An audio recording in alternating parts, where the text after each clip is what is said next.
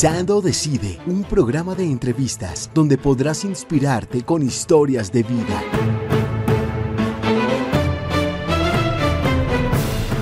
Queridísimos eh, amigos y seguidores de este nuestro programa, Pensando Decido, nos encontramos en un nuevo programa.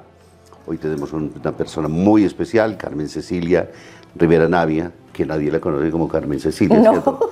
Todo el mundo conoce a una excelente actriz, una mujer muy talentosa, una buena madre de familia, una extraordinaria esposa, que se llama Chichila, ¿cierto? Sí, padre, gracias. Pero es que Carmen Cecilia, yo no sé mi mamá que estaba pensando en ese momento con una cosita así, es que Carmen Cecilia. bueno, pero una cosa que es eh, importante, por ejemplo, en los bautismos es que la gente está regresando a los nombres antiguos, de esos de que son... Eh, hubo un tiempo en que prácticamente estaban vetados, que no lo pusieran Victoria, que lo pusieran... Eh, pero de a uno, Victoria ya suficiente, pero Victoria, Antonia, María, no. Entonces, pero los papás piensan y traen de todas formas cosas extraordinarias, piensan en relación a los hijos. ¿Sí será verdad que finalmente cuando piensan en el nombre nuestro están pensando también en una misión? Yo creo que no. ¿Cómo lo, a ver usted cómo lo hizo en relación a sus hijos. Yo, bueno, mi, mi, yo siempre había dicho, si tengo una niña se llama María, a secas, obviamente por la Virgen María, María, porque la, la, Virgencita ha sido muy especial en mi vida. Entonces yo dije, María a secas. Y el primero que llegó a nuestra vida fue Matías. Entonces yo le dije a Santiago, como la niña se llama María y no hay negociación, usted póngale el que quiera al niño. Entonces él eligió a Matías, solito, Matías. Entonces son Matías y María. Pero vive eternamente agradecida con Carmen Cecilia, ¿cierto? De Ay, no, una belleza. Lucila se siente Ay, eternamente mami, gracias, te amo. Un mensajito especial a, Lucila diciéndole que hizo la mejor de las elecciones. No, verdad, gracias infinitas por ese nombre tan especial. Además que ella ni siquiera, ella, me dice que yo quería que te llamaras Adriana. yo, pero ¿cómo así? Que el abuelo dijo que uno, que la abuela dijo que el otro, ella mejor dicho. Mm. La verdad, padre, son tres, pero no voy a decir cuál es el tercero, listo. ¿Verdad? Me bautizaron con tres, pero moriré aquí, vea. No lo sueltan, no lo regalan, no lo, ofrecen, no lo dan. No, porque ese no Porque es una oportunidad. Y ese no lo registraron después en el registro civil. Entonces, ah, entonces para mí no existe. Ah, bueno, hace parte de... Moriré con este secreto. Gracias. La guacamaya me apoya, muy bien. Extraordinario, bueno, eso es parte de la historia, pero los nombres tienen mucho que decirnos de todas formas en las misiones que realizamos, claro. Carmen es por la Virgen del Carmen. Y Cecilia, no sé, por la abuela Cecilia en mi familia, no sé si. Pero Cecilia hay una santa, imagínese, una mujer mártir, murió muy joven. ¿Ah, sí? Es nada más y nada menos que la patrona de los músicos. Ok. Entonces tiene una historia bonita. Voy a, chismoseármela por allí. Porque cuando uno busca, a veces encuentra razones también para amar, porque de pronto uno ama muchísimo. Listo, padre, lo haré. Mamá, lo haré, amaré a mi Carmen Cecilia. Y el tercer nombre también. bueno, sin primicia. No, no, lo regala. Ah, ah, no, padre, eso sí, vea. Mm, mm, usted sabe lo que me han pedido que cuente ese tercer nombre. Bueno, dejaremos entonces a ver, de pronto en una próxima tenemos la oportunidad de que de Chichila nos revele el secreto mejor guardado que tiene para su vida, ¿cierto? Entonces con ese... Ay, Dios mío bendito. Chichila, usted regresó, llegó muy joven, muy chiquita, para que vente de pañales a la televisión.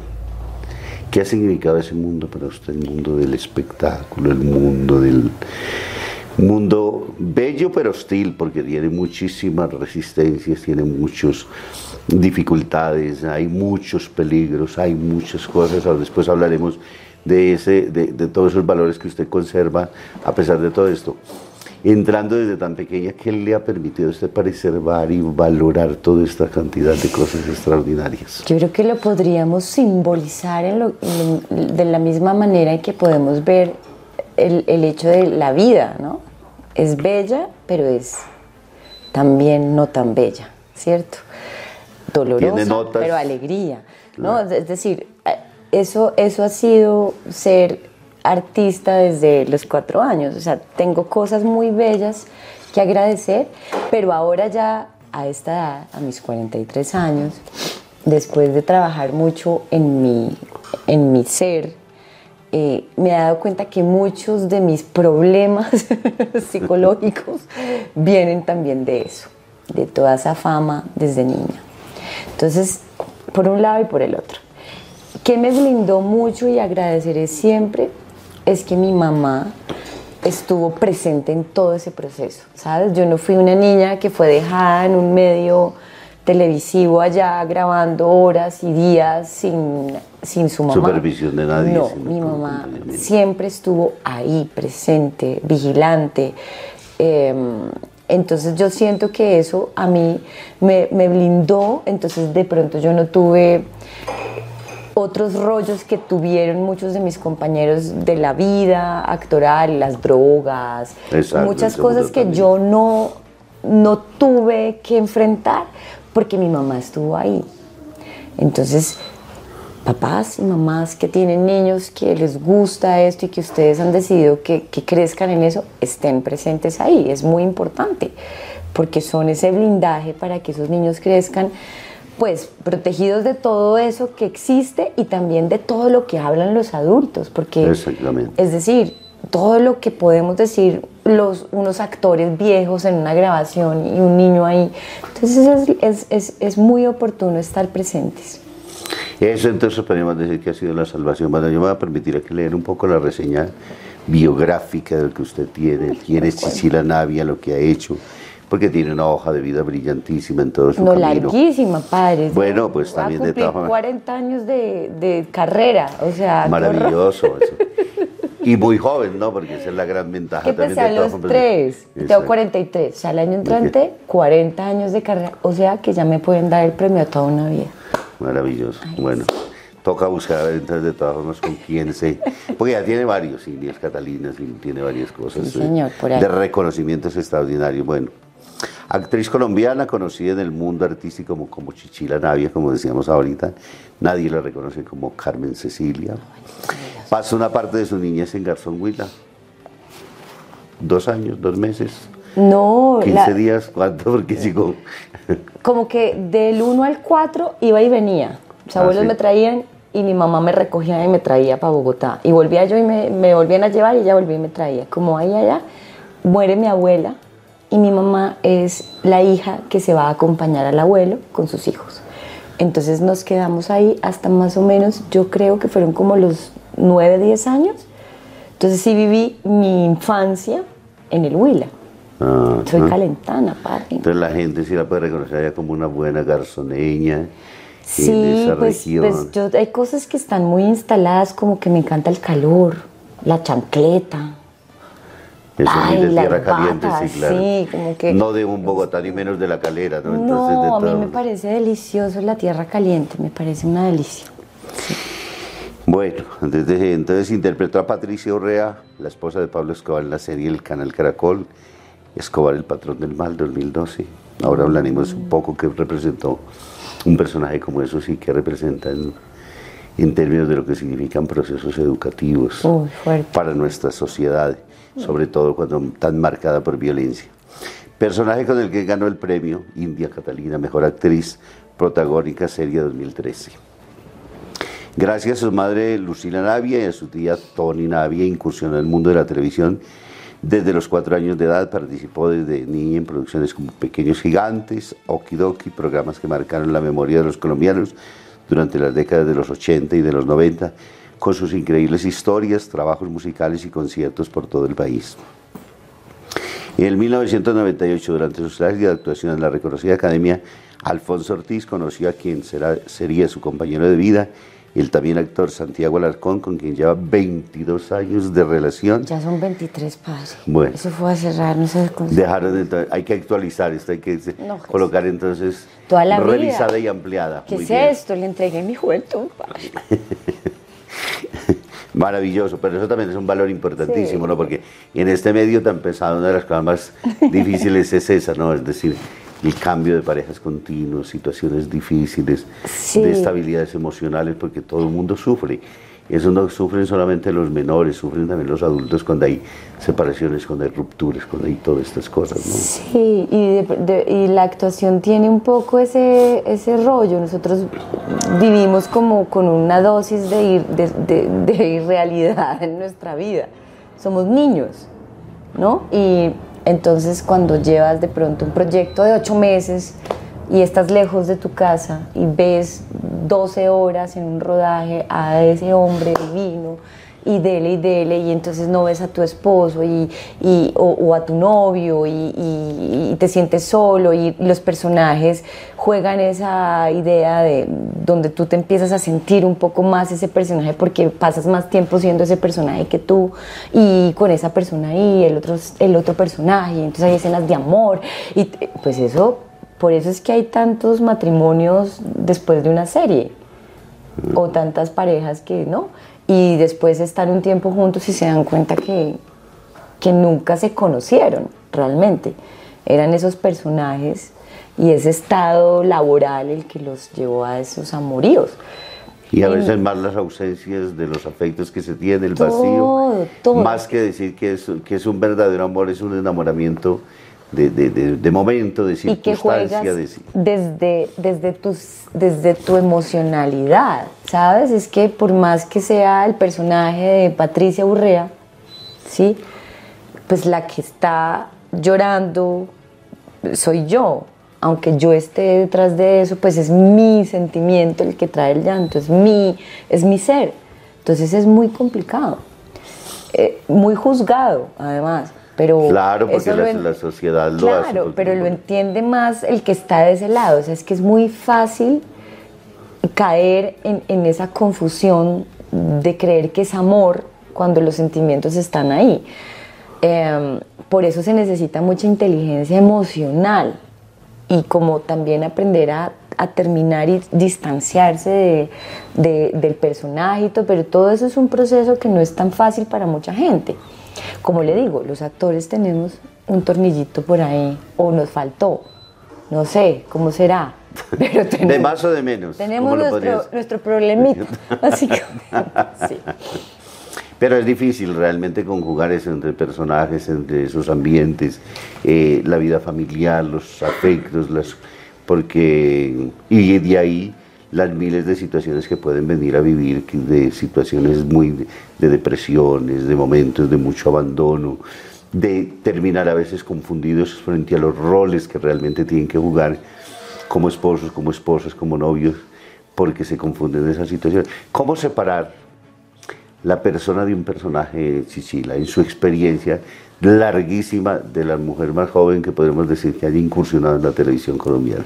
Pues padre, la verdad, yo mm, en eso sí traigo a colación la fe. O sea, yo personalmente, yo no sé cómo lo harán otros u otras eh, que, que trabajen en lo mismo. En mi caso, yo sí siento que, que mi, mi piso siempre es, es la fe, porque es que cuando yo me conecto con la fe, cuando me conecto con mis creencias, con mi espiritualidad, con Dios, o sea, con Jesús, con, sí, con el rosario, con lo que a mí, eso me Con los valores me idénticos cristianos católicos. Claro, eso me recuerda inmediatamente quién soy. Porque es que para mí es fundamental esa fe, porque realmente considero que soy en gran parte esa fe. ¿Ves? Entonces, es un ejercicio que parece muy complejo, pero realmente termina siendo muy sencillo, porque si al terminar un rodaje, yo lo que hago es limpiarme mi maquillaje, ponerme mi ropa, inmediatamente decirle a Dios, aquí estoy. Como que eso inmediatamente es como si me, como que me apagan un botón y me prenden el otro. Y de ahí en adelante, digamos, toda la, yo sí creo que uno tiene que tener ejercicios. Y para mí la oración es un ejercicio. Entonces, ni siquiera es que tenga que salir de ahí corriendo a un santísimo a buscar, no, es que sencillamente en ese momento es cuando yo vuelvo y digo, aquí estoy, Dios, y hago mi oración con, ahí. Y esa noche es importante tener un, un momento con, con Dios, muy importante. ¿sí? Eso A se lo veces- dijo a la samaritana, sí, ¿no? Que no era ni aquí ni allá, es decir, es en espíritu y en verdad, es el encuentro personal real con él. Total. A mí esa acción es la que me recuerda quién es Chichila. Y como que todo se pone en orden. A mí. A veces un rodaje, yo qué sé, grabas seis meses una serie y estás lejos y- y ni siquiera puedes ir a la, a la Santa Eucaristía, no puedes. No puedes, porque es que a veces nuestro trabajo es de verdad muy distinto al de la gente del común.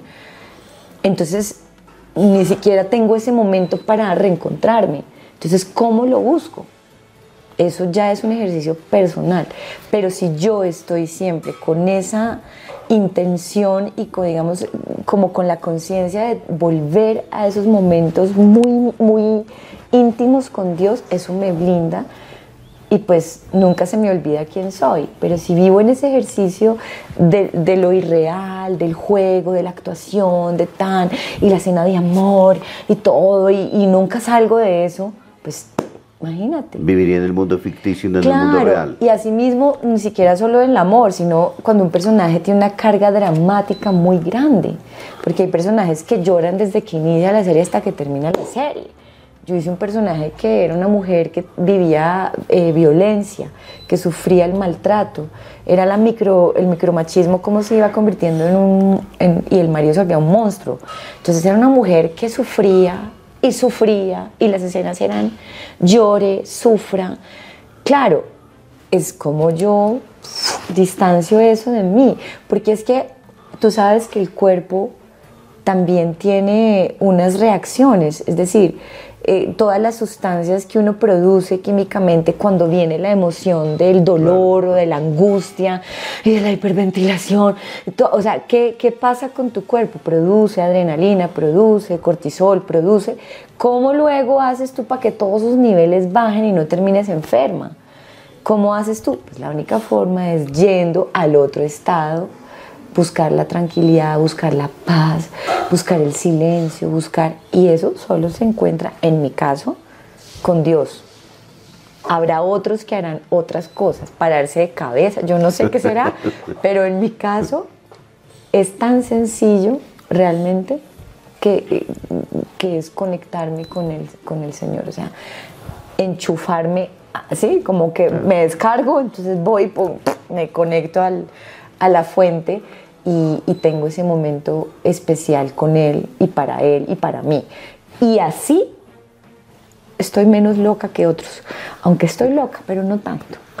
Medicadita se puede, logra No, manejar todas las situaciones. No, O sea, No, nunca me han es eso, medicado, gracias a Dios, nunca. Ese, ese- ese es un decir. Cuando uno logra finalmente medio manejar la situación y de todo, dice uno, estoy bien medicado de todas formas Sí. porque logro finalmente Sí. Mantener el equilibrio interior y exterior, ¿no? Yo encuentro ahí en el Señor, en, la- en el momento con Él, en la oración, en la gratitud, ¿sí? Eh, realmente todo eso que necesito para poder estar bien. Y yo ahora mientras la escuchaba Chichila, eh, llego a esta gran conclusión. Eso es lo que significa ser creyente, porque a veces creyente lo pensamos en una determinada denominación y es la relación que yo tengo con Él para poder encontrarme, para poder hacer experiencia de Él, para poder sentir. Entonces no necesito, si están los medios los pongo y si no, pues entonces yo los creo. Y siento que me conecto finalmente donde debo estar y en el lugar donde esté sin que ninguna otra cosa.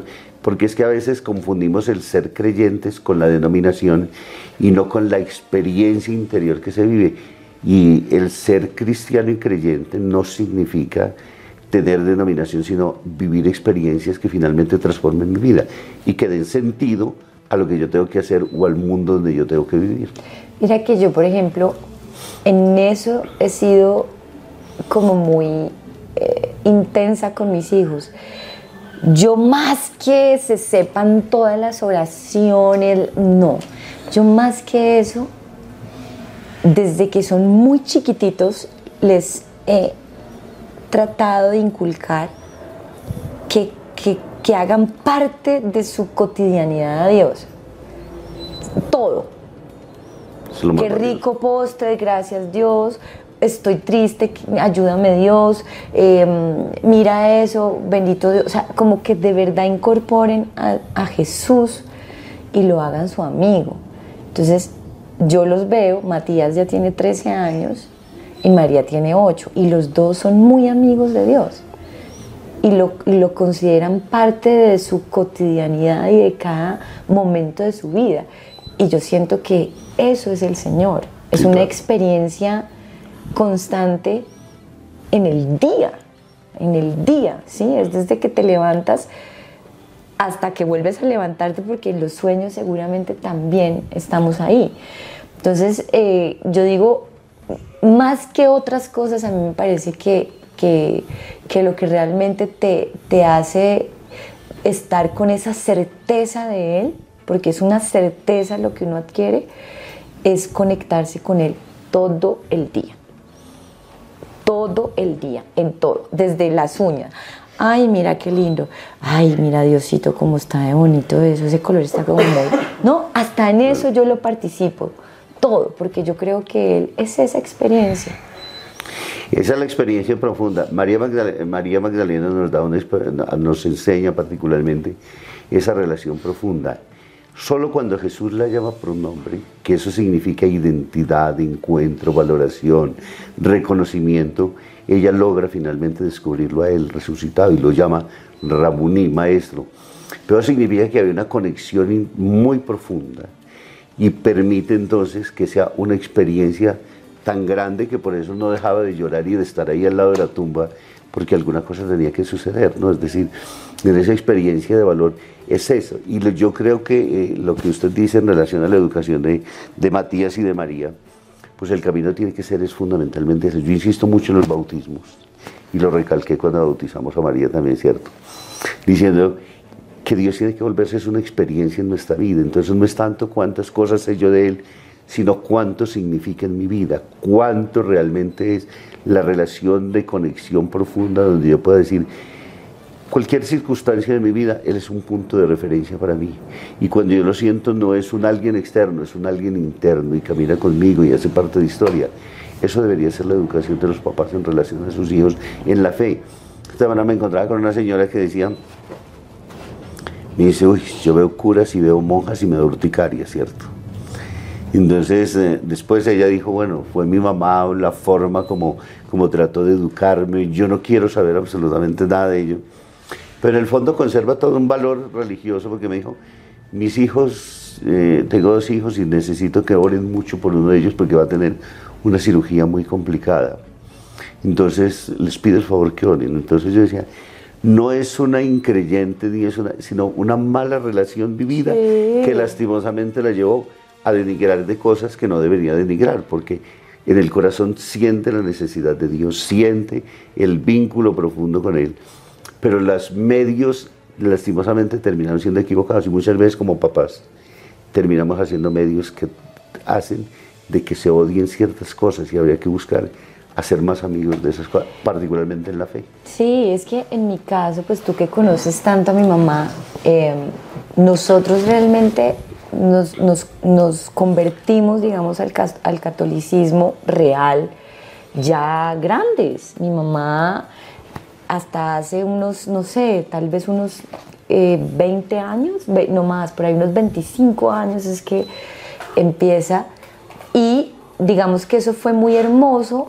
En mi caso, mi experiencia puntualmente con la iglesia es muy bonita porque a mí nadie me obligó de niña, ni me inculcaron a la fuerza, ni, tuve mala relación con los sacerdotes o con las monjas.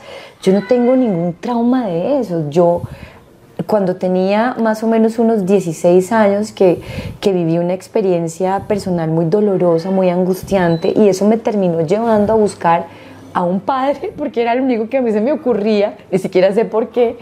Eh, creo que mi abuelo ahí fue muy importante lo que me dijo muy chiquita y terminé allá y eso me terminó llevando una cosa a la otra. Entonces yo digo, cuando yo me confirmé hacia los 22 años, yo me confirmé diciendo, es que yo estoy confirmando que yo quiero ser católica. Y yo conocí una cara de la iglesia muy bonita. De verdad muy bella, no, no, no digamos esa herencia rara que, mucha gente tiene y que, y que, les han llenado de miedo y que les han dicho que, que, es un, que tienen que cumplir para que no les vaya mal o que es una fe extraña, sino que yo tuve una fe que nació ya en mi juventud y nació de una manera muy bonita, como una nueva oportunidad, como una nueva cara que me rescató, que me sanó, que... Entonces yo digo, wow, o sea, para mí la experiencia del Señor es, es una cosa muy, muy bella, muy, muy generosa, muy realmente em, sanadora. Entonces, desde ese lugar, yo quiero que mis hijos crezcan. Y creo que lo más importante y es la mejor semilla que está sembrando porque ahí los hijos deben vivir experiencias bellas y toda la vida tiene que ser precisamente eso. Y entre mejor nos presenten a un Dios amigo, a un Dios que hace parte de nuestra historia seguramente, que se va a quedar marcado en nuestro, en Me hizo llorar, padre. Yo, yo tengo un problema gravísimo como actriz, yo lloro un montón. Bueno. Para que se preparen. Bueno, gracias. Las actrices somos muy, muy dramáticas. Pero aquí es al natural, ¿no? Porque es decir, no está fingido en el programa, no hay necesidad de hacerlo para, para la grabación, sino que surgen de la espontaneidad. Ahora, las lágrimas de todas formas son una emoción interna que liberan cortisona por alegría, por tristeza, entonces hacen parte también del camino nuestro, ¿no? Ay, no, me encanta. Pero estoy llorando de, felicidad, de, gratitud. Ajá. Sí, porque estaba hablando de gratitud, entonces esa connotación está ahí. Bueno, en este larguísimo camino dicen entonces de todas formas que usted ha dejado huella en varias, varias producciones de televisión, cine y teatro. ¿Qué ha representado para usted todo eso? Y ganar dos premios India Catalina, Mejor Actriz de Reparto, en Garzón Vive, en eh, Paquererte, en el canal RCN combinar eh, esa ser de madre, ser esposa, mujer creyente, en medio del, teatro y en medio de la, televisión? padre, vea, yo creo... Em, yo creo que todo eso es como, como esos premios y todo eso son, son cosas que hay que agradecer, pues porque llegan... Son el reconocimiento que finalmente la sociedad hace. Son pero realmente em, yo, no, yo no, no considero que, que, eso refleje el éxito de una persona, ¿sí? Es decir, habrá grandísimos actores o cantantes o músicos maravillosos que nunca han recibido un galardón de ningún tipo, ¿sí? O sea, yo no creo que, que, ahí esté, digamos, reflejado el éxito. Creo que, que, que lo que yo considero exitoso de, de, verdad en mi vida es lo que he construido en familia. Es decir, es mi familia. Es mi esposo, mis hijitos, los perritos y todo lo que está alrededor, las abuelitas, los tíos pero por encima de todo es mi familia. Creo que ahí está mi mayor éxito. Creo que ahí. Lo demás lo hago con toda la pasión, con todo el amor, con toda la entrega. O sea, yo me preparo más que un cumis. Yo hago todo con toda la. Disfruto brutalmente de mi oficio. Amo actuar, amo. Pero realmente siento que podría vivir sin todo eso. ¿Sabes? O sea, como que podría vivir sin ningún problema. Eh, lo agradezco, pero podría vivir sin eso. Más no quisiera para nada vivir sin mi familia. Y por eso creo que es el éxito más grande de mi vida. Ver ese par de muchachitos ya, no ver a Mati a los 13 años en el tamaño en que está, con lo responsable que es, cómo se comporta en la vida, cómo toma las decisiones, tipo seguro, amable. Em, deportista, entregado, que sus amiguitos andan vapeando y loqueando y a él no le interesa esa vaina. Él está concentrado en lo importante que es para él el deporte, eh, es un estudiante destacado, es un líder positivo en su grupo. La niña es una niña amorosa, yo, yo, o sea, amorosa, dedicada, deportista, feliz. Yo digo, eso no es el éxito. Eso es. Eso es el éxito. Mi esposo, que ha sido un hombre que ha tenido que combatir toda su vida una herencia depresiva, él tiene químicamente esa condición. Eh, y verlo hoy en día en el presente sin fármacos, mm, estable, haciendo sus terapias, siendo el padre que es, el esposo que yo digo, eso es el éxito. Maravilloso. ¿Cómo logran combinar siendo actores ambos? el tiempo de permanencia con los hijos, educación, eh, en todo el, el, momento, porque indudablemente es preparar libretos, hay que estudiar muchísimo, hay necesidad de desplazamientos, hay de todo. ¿Cómo combinan todo ese tiempo de acompañamiento a los hijos, de disciplina, de, disciplinar a los, a los niños, de poder acompañarlos en sus tareas, de verlos en sus crecimientos también, porque son los momentos importantes también de ellos, de los hits que no quedarán seguramente registrados en esto, pero serán eh, la primera presentación en el colegio, entonces es el acompañamiento, y pues dos personajes tan famosos, tan exitosos como lo es Santiago, como de igual manera usted, ¿cómo logran combinar ese tiempo para poder compartirlo con ellos y vivirlo a profundidad? Pues padre, para eso hay que tener acuerdos. ¿Sí? Todo, yo, yo digo que, que, uno en la vida no puede vivir así con una fe ciega, no, todo Dios llegará, Dios dirá, Dios proveerá. No, organícese, no joda, o sea, no sea conchudo. Entonces yo digo, nosotros lo que hemos hecho es tener un esquema muy organizado, los dos. Desde que decidimos ser padres, siendo actores y entendiendo la carrera como digamos, un despliegue de proyectos que vendrían, dijimos, ok, hay dos opciones, o nos llenamos de plata y éxito en la vida, o somos papás, papás presenciales, ¿verdad?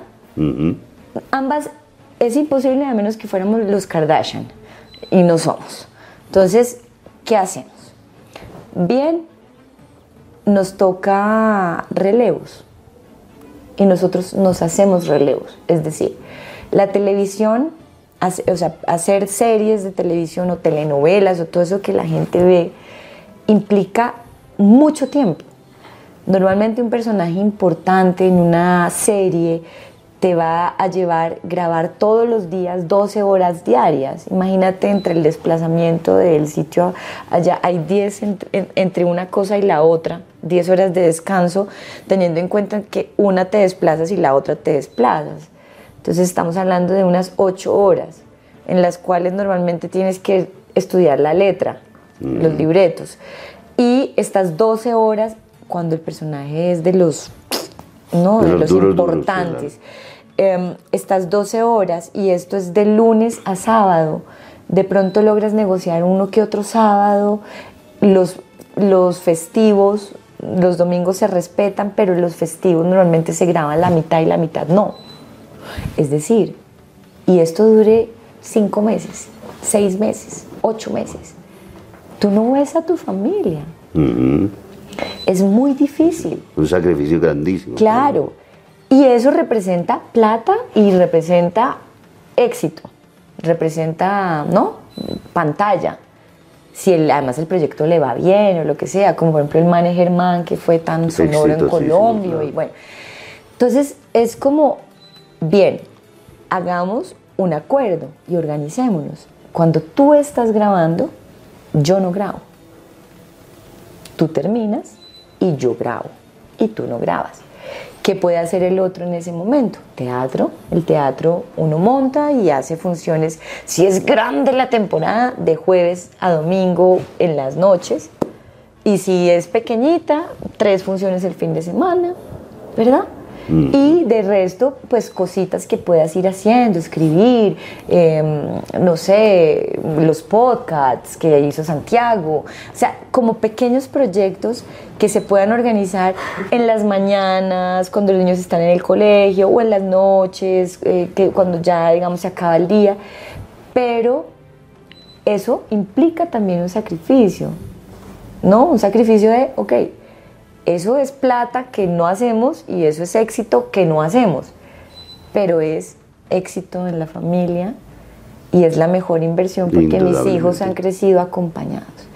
Siempre han tenido al papá y la mamá que vaya y los vean en el recital de piano, en el recital de batería, eh, los hemos llevado al curso de natación, la cosa, al partido de fútbol, al, al campeonato de gimnasia. Siempre hemos sido una figura presente, uno de los dos, y en pequeños momentos que hemos logrado los dos, ¿verdad?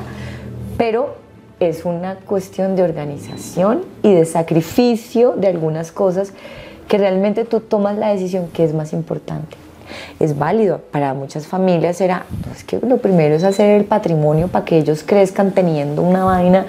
Sí, tal vez nuestros hijos no sean herederos de muchos predios, ni, pero van a recibir, recibieron a sus papás ahí en la formación.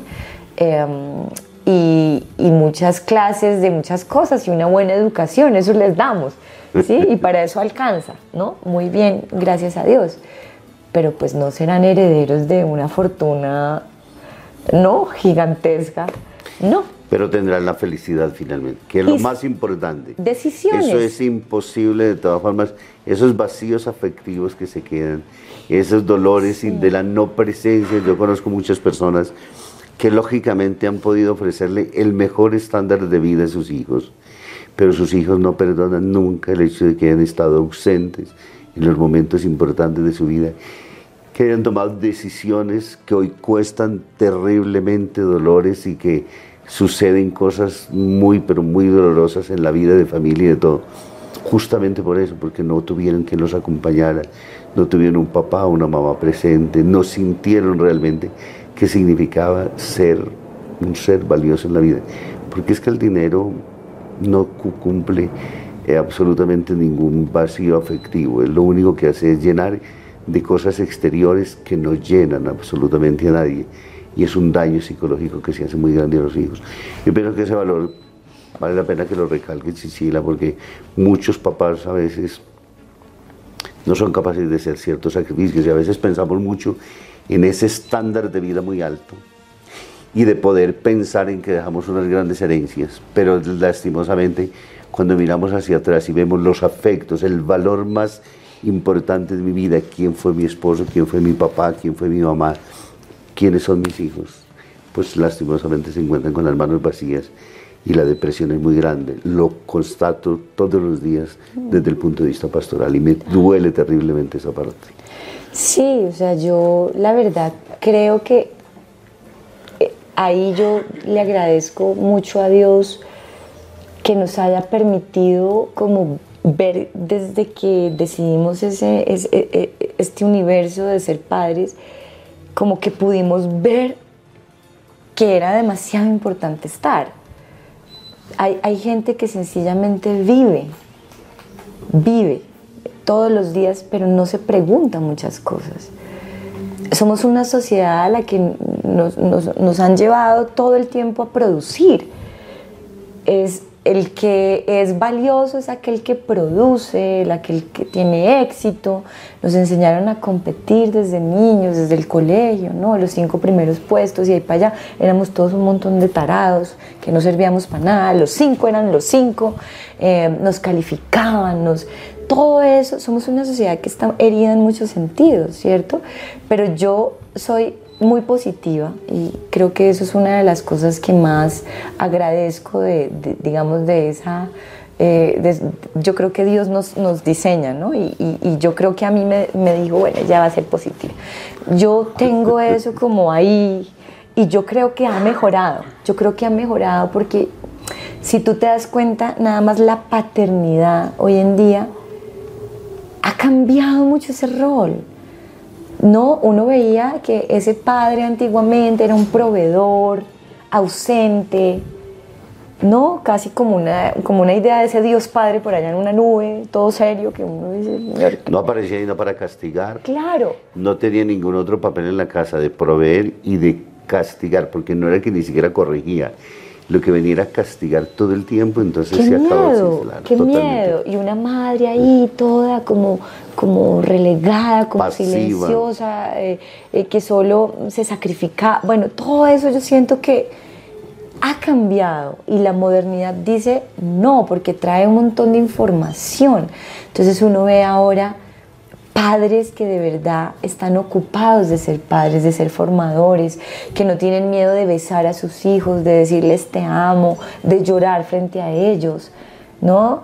Y, yo siento que todo eso tiene que verse en un futuro en nuestra sociedad. O sea, yo, yo sí creo que es importante que nosotros los que somos padres nos preguntemos cosas, no vivamos en piloto automático y tomemos decisiones.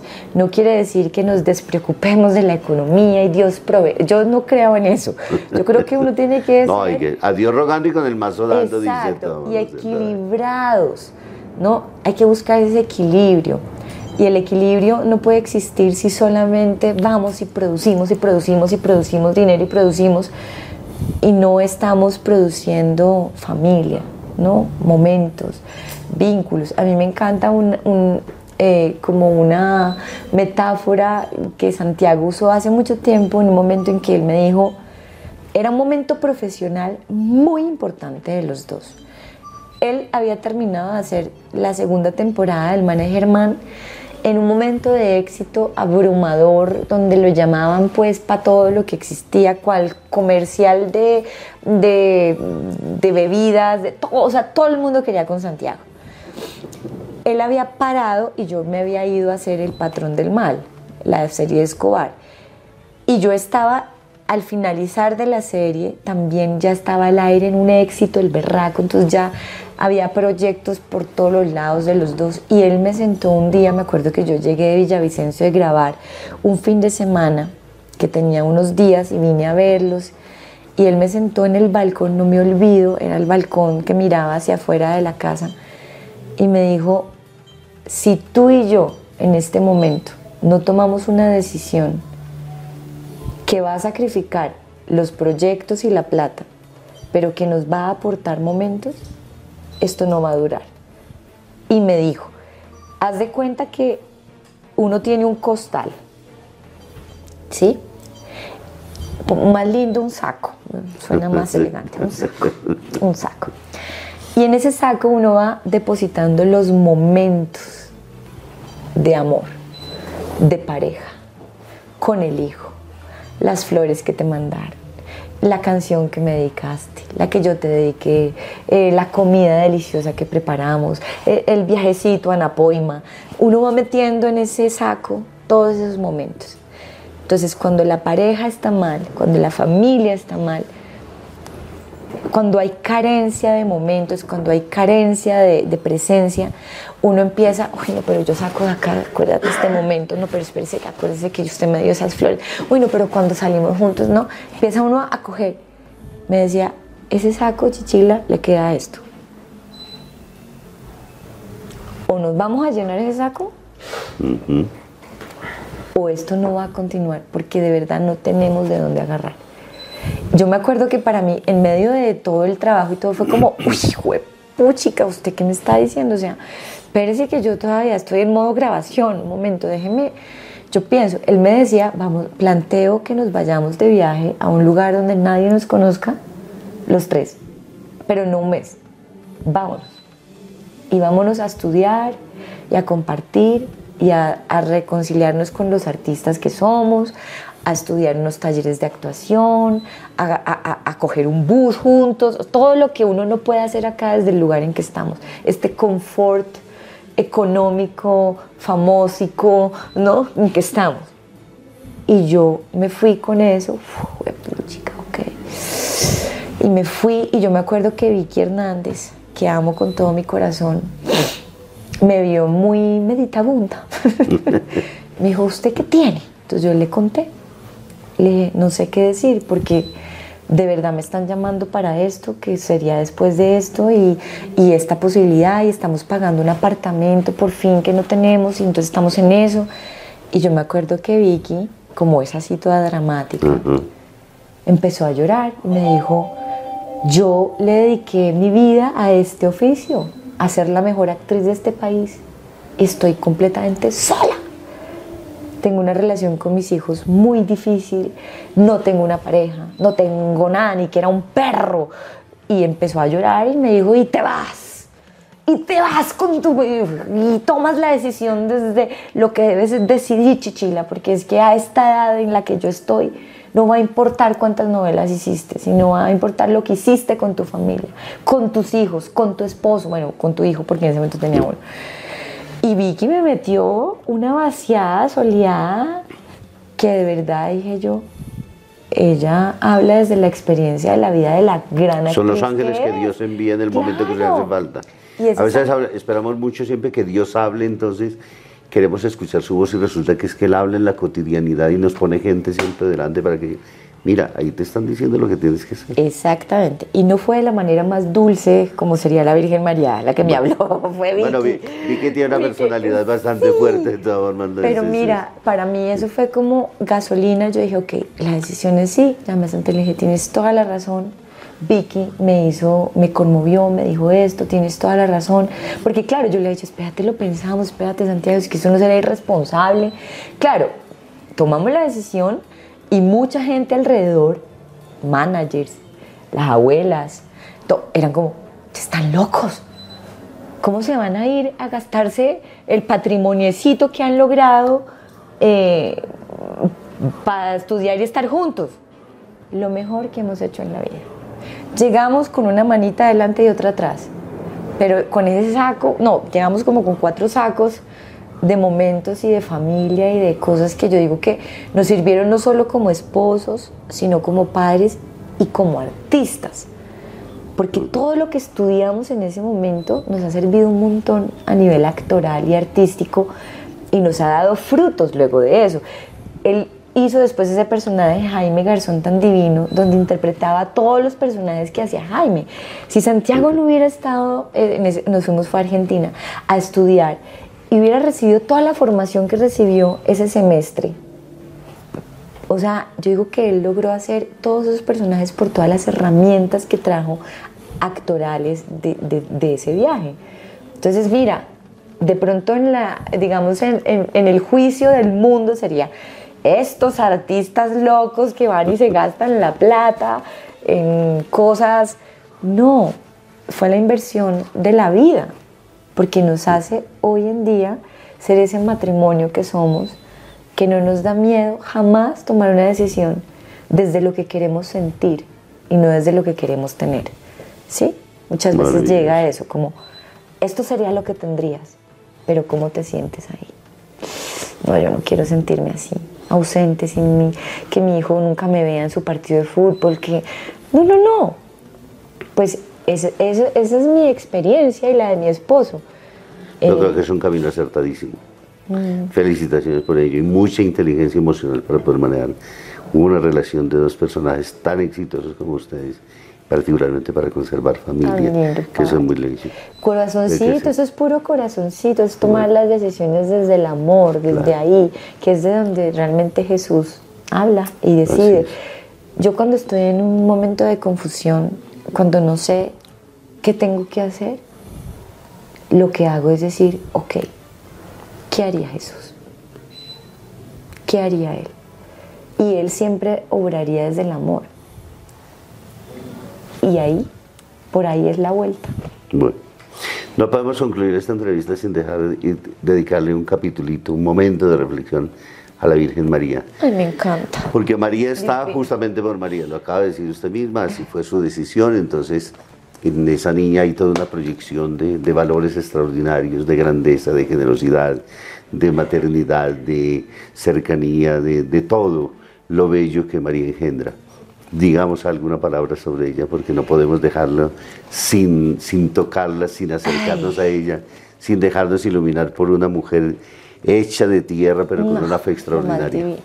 Mira, yo te voy a decir, María es tan impresionante, tan bella, tan el ejemplo de, de lo que de verdad creo que debemos, a lo que debemos llegar nosotros en humildad, Ah, es que me conmueve. Maravilloso. Perdón, el problema de la actuación es este. O no sé. no, es que, mira, en mi caso la experiencia de María es tan bonita. Es de una generosidad porque ella eh, yo sé que Margalida Castro también estaría llorando acá conmigo porque esa es otra enamorada de la Virgen. Eh, mira, la Virgen es tan bella que ella fue la que me llevó a mí a Jesús. Pero me llevó para que mi centro sea Jesús, no ella. Esa es ella. Esa es María. Lo acabo de, de Esa es la decir. mejor teología mariana que podemos experimentar. No, o sea, ella Porque es, no se queda con nada, No. sino que nos lleva a esa. mejor dicho, Y por eso están equivocados todos nuestros hermanos separados cuando dicen, ustedes adoran a María, ustedes hablan, no, María, la única tarea y misión que tiene es llevarnos a Él. Ella nos revela quién es su amado Hijo Jesús y nos dice, como en las bodas de Cana, escúchenlo a Él, no a mí. total, ella, ella es cero rockstar, cero farandulera, cero ostentosa, cero, ella no le interesa eso, no le interesa, ella, ella trabaja es para que tú termines allá amarrada, de verdad, así como pegada de Jesús. Eso fue María en mi vida. ¿Por qué? Porque, como te digo, a mí no me educaron bajo ninguna creencia religiosa. O sea, mi mamá era como, Dios es amor, usted verá qué cara le pone. Esa era mi mamá en su juventud. Póngale la cara que quiera, pero Dios es amor, respeto, eh, ¿sí? Y mi abuelito, que fue mi figura paterna, al que amo con todo mi corazón y todavía lo siento muy presente en mi vida, mi abuelito fue el que me enseñó el Ave María. eh, eh, no sé cómo se llaman todas las oraciones, pero él me enseñó un montón de la Virgen porque él me las enseñó. Y siempre tuvo él su imagen de la Virgen con una veladora. Y mi abuelo me decía siempre que la Virgencita me cuidaba, que la Virgencita, que la Virgencita. Él como que fue muy el que me llevó hacia esa imagen de la Virgen. Entonces, claro, yo e- era una niña que crecí yendo a la imagen de la Virgen y le decía, oye, tú que eres mujer, y no, siempre fue como, como ellas, como yo. Yo la sentía así, de niña, muy especial, y em, cuando ya fui joven y, y- y viví momentos muy difíciles de mi vida, muchos dolores y muchas cosas que yo misma terminé, digamos, trayendo como consecuencia de locuras y de vainas, eh, siempre yo terminaba hablándole a la Virgen, porque como eso fue lo que pasó de niña. Entonces la adolescente le hablaba a la Virgen y la grande le hablaba a la Virgen. Y me parecía que ella era divina. Y yo creía era como que ella era una mujer muy poderosa que estaba por ahí en algún lugar y que Dios era una energía gigante. O sea, era como mi, mi idea de Dios. Yo estudié hasta astrología. No, yo era una loca, mi amor, que usted no se imagina. Bueno, y en un momento donde estuve muy rota, muy rota, terminé donde un sacerdote pidiéndole que me ayudara. Hablé con él y él me terminó como llevando a que fuera a la Eucaristía. Yo ahí empecé como a caminar y a entender un poco y a conectarme con todo, a entenderlo. Y fue muy bello porque yo me acuerdo que yo, mis primeros momentos eh, en, mi cuarto con la imagen, porque yo solo tenía la Virgen, era como, ok, o sea, ayúdame a creer, ayúdame a creer en todo esto que me dicen, yo creo en ti porque sé que existes, Virgencita, ayúdame a creer en, en esa idea de Dios. Y ya ahí fui como dando peldañitos. Yo me acuerdo que yo empecé diciéndole a Jesús, si tú existes, dame fe porque yo no creo. Yo no sé, yo no creo en esto. Entonces me empezó a dar fe. Y después le decía yo, bueno, ahora ya creo, pero no, no te quiero mucho, entonces dame amor porque yo no siento amor por ti. Pues ese amor que yo oía, que Dios te amo, gracias. Yo decía, ¿cómo se siente esa vaina? O sea, yo, además como mi, digamos, mi imagen de, de lo masculino estaba tan quebrada, yo no crecí con un padre presente. Ay, era todo raro, era como cómo hacer para entender quién es ese, esa figura De como paternidad. sí, como de, ay no, mi amor. Y de a poco me enamoré de Jesús y ya, pues soy, realmente yo, yo soy cristocéntrica, ¿sí? Para mí Jesús es todo todo, la ideología, la filosofía, el, me levanto, me acuesto, desayuno, como, eh, todo, soy intensa, todo el día hablo con él, lo participo de todo, él hace las escenas conmigo, ¿sí? si tengo una escena ya digo, vamos a llorar acá, entonces, y yo sé que es él conmigo, o sea, soy súper intensa. Y la Virgencita fue esa hermosa eh, acompañante para llegar a Él. Eso es la Virgen. Maravilloso, porque ese es el camino. Y es la misión que ella tiene. Quien lo desenfoque de ahí, pensando que ella es una mujer que vivía tirando cámaras para que la vean a ella. El Evangelio es, ella es anónima prácticamente, no está ahí. La elencan solamente porque pues hay un papel importantísimo en maternidad, en fe, de todo, pero ella no está buscando eso. Y su única tarea es llevarnos a Jesús, es decir, ponernos en sus brazos y hacernos experimentar lo que ella misma experimentó, el amor que vivió en ella.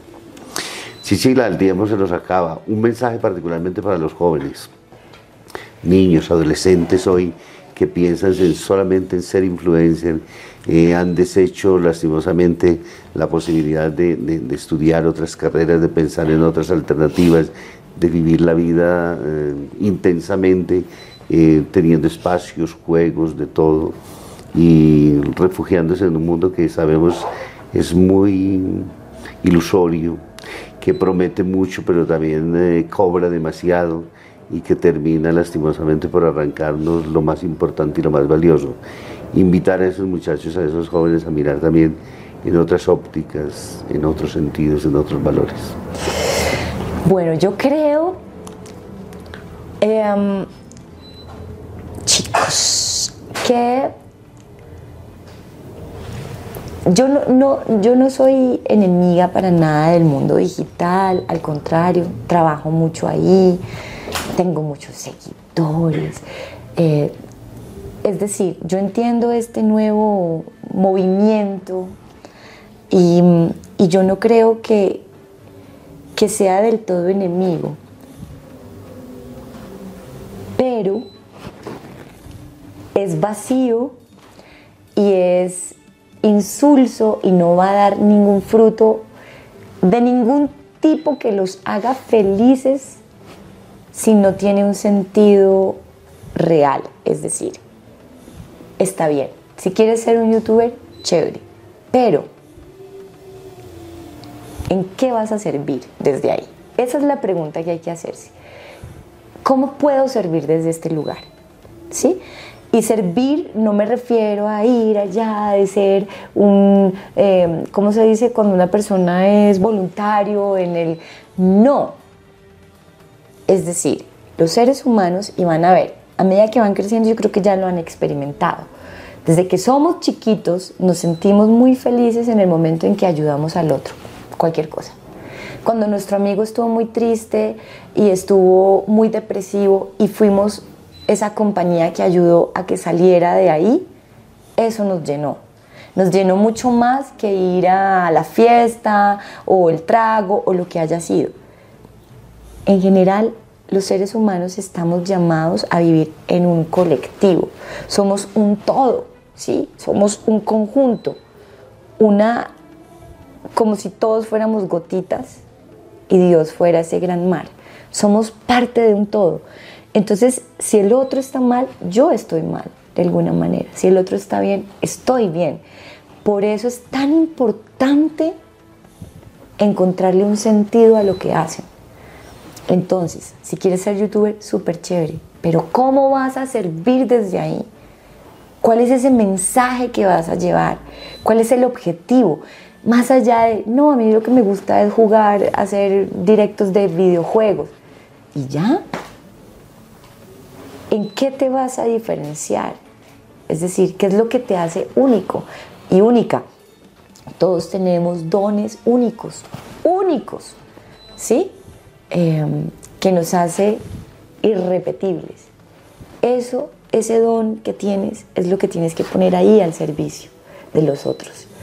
Y de esa manera no solamente vas a disfrutar tú em, de verdad de eso, sino que te va a ir bien. Porque resulta que a Dios le conviene. Todo lo que Él vea, donde hay una intención de servicio, donde hay algo que va a nutrir a los otros, Él lo bendice y claro que le va a ir bien. ¿sí? Entonces mi invitación es esa, no a que no sueñes con eso o que no trabajes con eso, sino que qué es lo que vas a ofrecer ahí, cómo vas a servir y además de eso, cómo te vas a preparar. Es decir, lo que decía el padre, yo estudié actuación y desde allí es donde yo eh, trabajo, ¿no? En mis redes y en todo. El, el que es médico da sus tips de nutrición y sus tips de medicina y de salud y desde ahí sirve. Es decir, no te quedes solo en youtuber, eso es un, es un canal, pero no es el todo. Es un canal para que tú lleves eso que puedes aprender y, y con lo que puedes servir. Es un canal, pero no es el todo. Entonces, no dejes de prepararte para llevar lo que quieres llevar y no dejes de diferenciarte teniendo un sentido desde el servicio. Eso sería lo que yo le diría a los chicos. Y yo sé que funciona. Y no pensar solamente en monetariamente, ¿no? Porque No, porque eso es la consecuencia, eso, eso es la con- pero claro que llega la platica, indiscutiblemente va a llegar, pero para que llegue esa platica hay, Hay que, estudiar, prepararnos. Claro, hay que ser, y hay que ofrecer algo que Y la gente- seres humanos extraordinarios, ¿no? Porque no vale, no vale la pena vender una imagen que no se tiene. Porque el día que se encuentra con el otro, con la otra, y entonces dice, qué asco de persona, pues no vale tampoco la pena, ¿cierto? Es decir, es crecer en todas las dimensiones. Por ahí había un youtuber que, no, pues un chico de estos famosos que hace poco salió y contó que había estado desaparecido porque estuvo en una depresión con intento de suicidio. Un chico con un montón de plata y un montón de seguidores. El chico decía, lo que pasa es que nada de lo que hacía me llenaba. ¿Qué hizo el chino? Ponerse a servir, Maravilloso. entonces dijo, ok, ahora estoy haciendo esto con fundaciones, ahora estoy haciendo desde su poder, digamos, eh, ese poder de llegarle a tantos millones de personas, encontró que era un potencial para servir. O sea, ahora sigue ganando la misma plata, todo, pero además de eso está lleno en su corazón porque está sirviendo de algo. Entonces, no es que esté mal que él sea youtuber, lo que está mal es que sea vacío. Así es, claro. ¿Qué, qué, qué, qué, jartera? ¿Qué riqueza interior se tiene para poder ofrecer? Claro. Eso tiene que ser la diferencia particularmente. Y no solamente para los que quieran, y los jóvenes, para nosotros los grandes también, para la señora que está oyendo esto y está muy aburrida en su vida, ¿sí? Que no encuentra sentido, que nada la llena. Hay que buscar cómo servir. Y desde allí empieza uno a encontrar esas ganas de estar vivo, esas ganas y ese propósito para levantarse. que hay muchísimas realidades que muchas veces desconocemos. Aquí estamos sentados en una obra social que atiende personas en condiciones de discapacidad, Es que, además una obra que divina, atiende padre. absolutamente de todo. Entonces, hay muchos espacios realmente que tenemos que aprender a entender que no es solamente el pensarme a mí, sino el pensar en otros. Nada más un santo rosario. Vea, le aseguro que la sensación y la plenitud y lo que te, le va a llenar a usted que hace el santo rosario todos los días por que me vaya bien en el trabajo, que mi hijo no sé qué, que la casa, que la beca, que la DIAN, que el no sé qué. Un día haga el ejercicio de hacerlo con todas las intenciones que no tengan que ver con usted. No para usted, ni para sus hijos. Hágalo por las personas que están solas, abandonadas. De verdad, todo el rosario, delo, regálelo, no para usted, para allá. Y yo le digo que ese día cuando usted acabe ese rosario va a decir, wow, me siento llena o lleno. Porque es que es eso, estamos acostumbrados a no dar, A engordarnos mucho nosotros a pedir y a pedir y a pedir y a pedir y a esperar y no dar. Y nada más desde esa pequeña acción de un rosario sin intención para uno, ya hay una obra gigantesca. Pero es que eso no nos lo enseñaron, padre. Nos toca aprender. Y este, y este nuevo movimiento social tiene que llevarnos a eso, a pensar en los otros Sí, siempre. sí, sí. Tratar de, de- de ser muchísimo más abiertos. Cecilia, infinitamente agradecido este tiempo. Un ser muy cariñoso, muy bello. muy transparente. Gracias por haber estado aquí y la mejor de, de la suerte de aquí en adelante en esa vida de familia siempre junto a Santiago, junto a estos dos niños, frente a todo ese entorno familiar maravilloso que usted tiene. Padre, a usted, gracias a todos los que hacen parte de esta fundación tan divina, todo el trabajo, todo lo que hacen por las personas, el amor que uno siente desde que uno llega acá. Es una belleza, o sea, yo realmente hago la invitación desde aquí a que apoyemos mucho toda esta obra, que de verdad es hecha desde el amor y el corazón de Jesús. Entonces, sé que hay una invitación que es como a, donar 20 mil pesitos. Estamos en una campaña para poder apoyar las diferentes eh, iniciativas desde el punto de vista de sostenimiento de la obra. Entonces con 20 mil pesitos que nos apoyen, de ahí en adelante el que pueda más, pero mínimo eso para que mensualmente podamos tener un colchoncito de poder responder por tantos problemas sociales a los cuales nos tocan todo el día la puerta y queremos realmente seguir ofertando una, un, servicio de calidad, tratando de hacerlo mejor siempre para que la fundación pueda seguir sirviendo y pueda seguir construyendo muchos sueños y esperanzas para muchas personas. Bueno, yo convoco, yo me vuelvo ya, desde ya me matriculo, yo sí voy a hacer mi donación y nada, amores, donemos, o sea, es 20 mil pesitos, es lo mínimo y, y uno se los gasta en mogollas, ¿sí o no? en un mes o más. Entonces, qué lindo decir, yo voy a sacrificar estas mogollas y voy a aportar a todo esto que hacen acá. Ustedes no saben la felicidad de la gente, de los viejitos, yo me muero, es que yo con los ancianos tengo... Ay, no, o sea, de verdad, Padre, felicitaciones. Gracias, gracias. Cuente conmigo siempre. muchísimas gracias y siempre la estaremos molestando. Gracias, Amén, mi Padre.